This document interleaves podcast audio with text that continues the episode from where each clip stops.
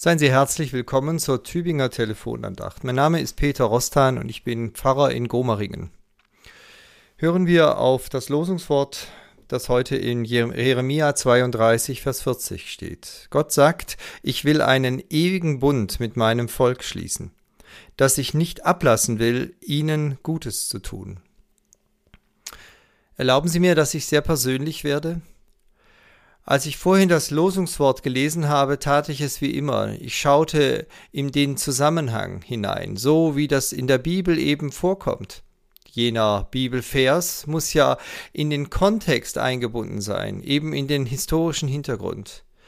Und dabei bekam ich Tränen in die Augen, denn dort im 32. Kapitel von Jeremia tauchen wir in eine hochdramatische Situation ein. Ich zitiere ab Vers 24. Die Angriffsrampen, über die die Babylonier unsere Stadt erstürmen wollen, sind schon bis an die Stadtmauern vorgetrieben. Bald wird Jerusalem fallen. Die Waffen der Feinde zusammen mit Hunger und Pest sorgen dafür.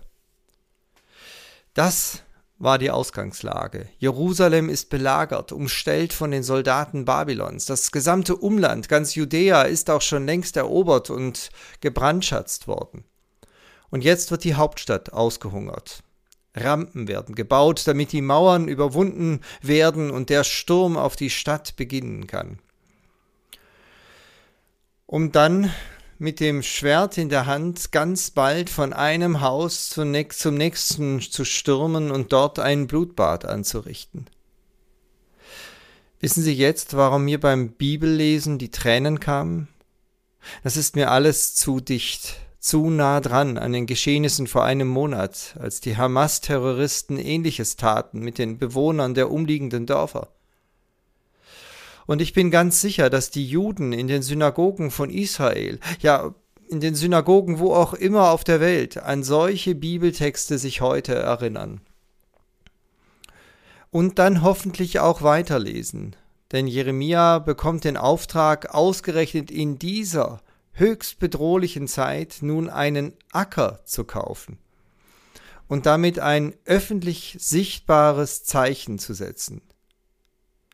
Es erinnert an das bekannte Wort, das ja Martin Luther zugeschrieben wird. Und wenn du hörst, dass morgen die Welt untergeht, dann pflanze heute noch einen Apfelbaum. Gemeint ist, investiere trotzdem noch in die Zukunft. Lass deine Hoffnung nicht kaputt machen, selbst wenn alles um dich herum zerstört wird. So auch das Bild vom Acker, der ja noch viel Pflege und Arbeit braucht, bis etwas wachsen kann. Und das, was dann wächst, das soll eben nicht von Babylon, sondern von Israel geerntet werden.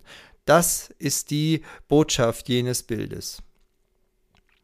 Und dann lese ich weiter ab Vers 36. Diese Stadt fällt in die Hand Nebukadnezars, in die Hand Babylons. Denn seine Heeresmacht wird zusammen mit Hunger und Pest dafür sorgen. Und trotzdem, von eben dieser Stadt sage ich, der Herr, der Gott Israels, ich werde ihre Bewohner wieder sammeln aus all den Ländern, wohin ich sie versprenge. Ich führe sie zurück und lasse sie in Frieden und Sicherheit hier leben. Sie sollen wieder mein Volk sein und ich will ihr Gott sein.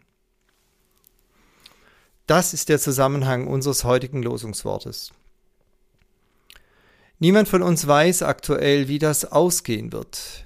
Der Krieg gegen den Terror ist noch nicht gewonnen. Und wenn ein Großangriff aus dem Libanon hinzukommt oder auch direkt aus dem Iran oder eben auch wieder aus Babylon, dem heutigen Irak, wer weiß schon, wie das alles enden wird. Ich habe keine Ahnung. Aber eines dürfen wir trotzdem wissen. Das wird nicht das Ende des Gottesvolks sein. Gott hat noch was vor mit seinem Volk. Denn er hat zugesagt, ich will einen ewigen Bund mit meinem Volk schließen, dass ich nicht ablassen will, Israel Gutes zu tun. Es grüßt Sie herzlich Ihr Peter Rostan aus Gomaringen.